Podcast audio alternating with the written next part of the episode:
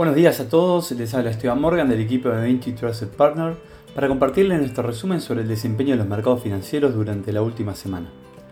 Los mercados financieros globales cerraron una semana de ganancias, recortando las pérdidas de la semana anterior, que se llevaron gran parte de los rendimientos que se habían acumulado en febrero.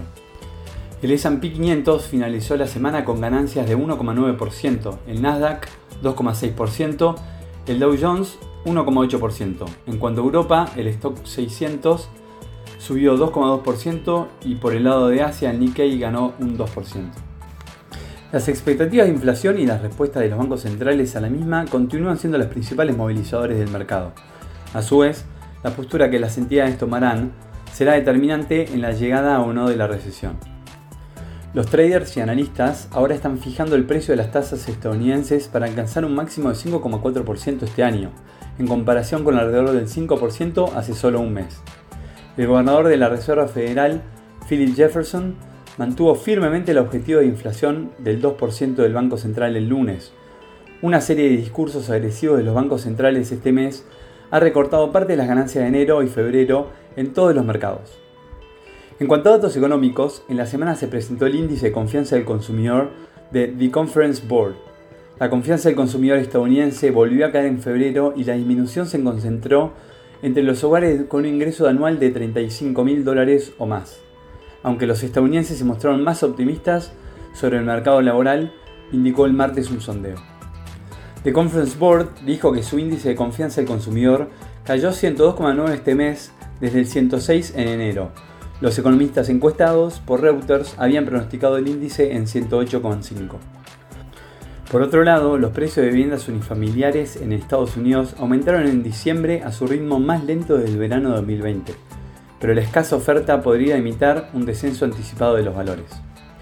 En Europa se confirmó que la inflación volvió a subir en varias de las principales economías. Esto contradice el discurso que planteaba que esta variable ya estaba comenzando a ser controlada.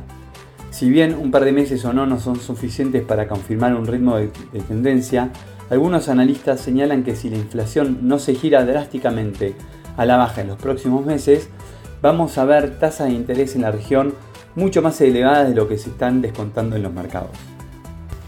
Los mercados europeos terminaron los dos primeros meses del año con ganancias por primera vez en cuatro años, y los bancos sumaron un 18%, ya que los prestamistas se benefician de unos mayores ingresos netos por intereses, consecuencia de los elevados costos de los préstamos. Lagarde se pronunció en los medios acerca de la inflación nuevamente. Sus palabras fueron, tendremos otra subida en la próxima reunión. La inflación es muy alta.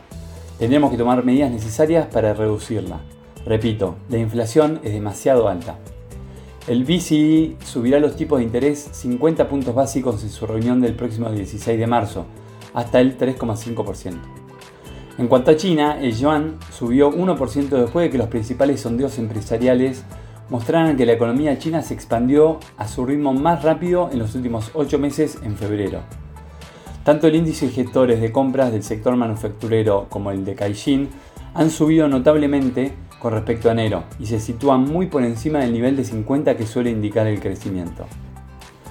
Entre otras noticias, Tesla anunció la construcción de la primera megaplanta en América Latina que se construirá en Nueva León, en norte de México.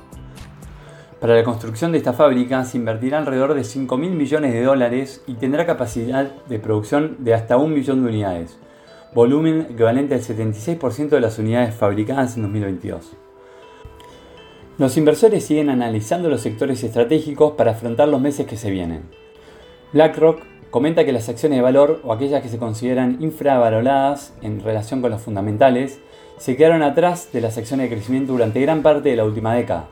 Esta cambió en 2022 cuando los bancos centrales comenzaron a endurecer rápidamente la política. Sin embargo, presentaron una caída de valor frente al crecimiento a principios de este año con la esperanza de una relajación de la política. Creen que el valor puede recuperar el liderazgo. Los tipos de interés más altas se traducen en tasas de descuento más altas, lo que hace que los flujos de efectivos futuros en acciones de crecimiento sean menos atractivos. Estamos entrando en una nueva semana crucial para los mercados. En cuanto a datos económicos, tendremos el PMI de la construcción del Reino Unido, la encuesta JOLTS de empleo y la tasa de desempleo en Estados Unidos, además declaraciones de Powell. Hoy los mercados financieros globales comienzan la semana con retornos mixtos. Hasta aquí hemos llegado con nuestro resumen semanal de noticias. Cualquier consulta o comentario adicional, no duden en contactarnos. Muchas gracias.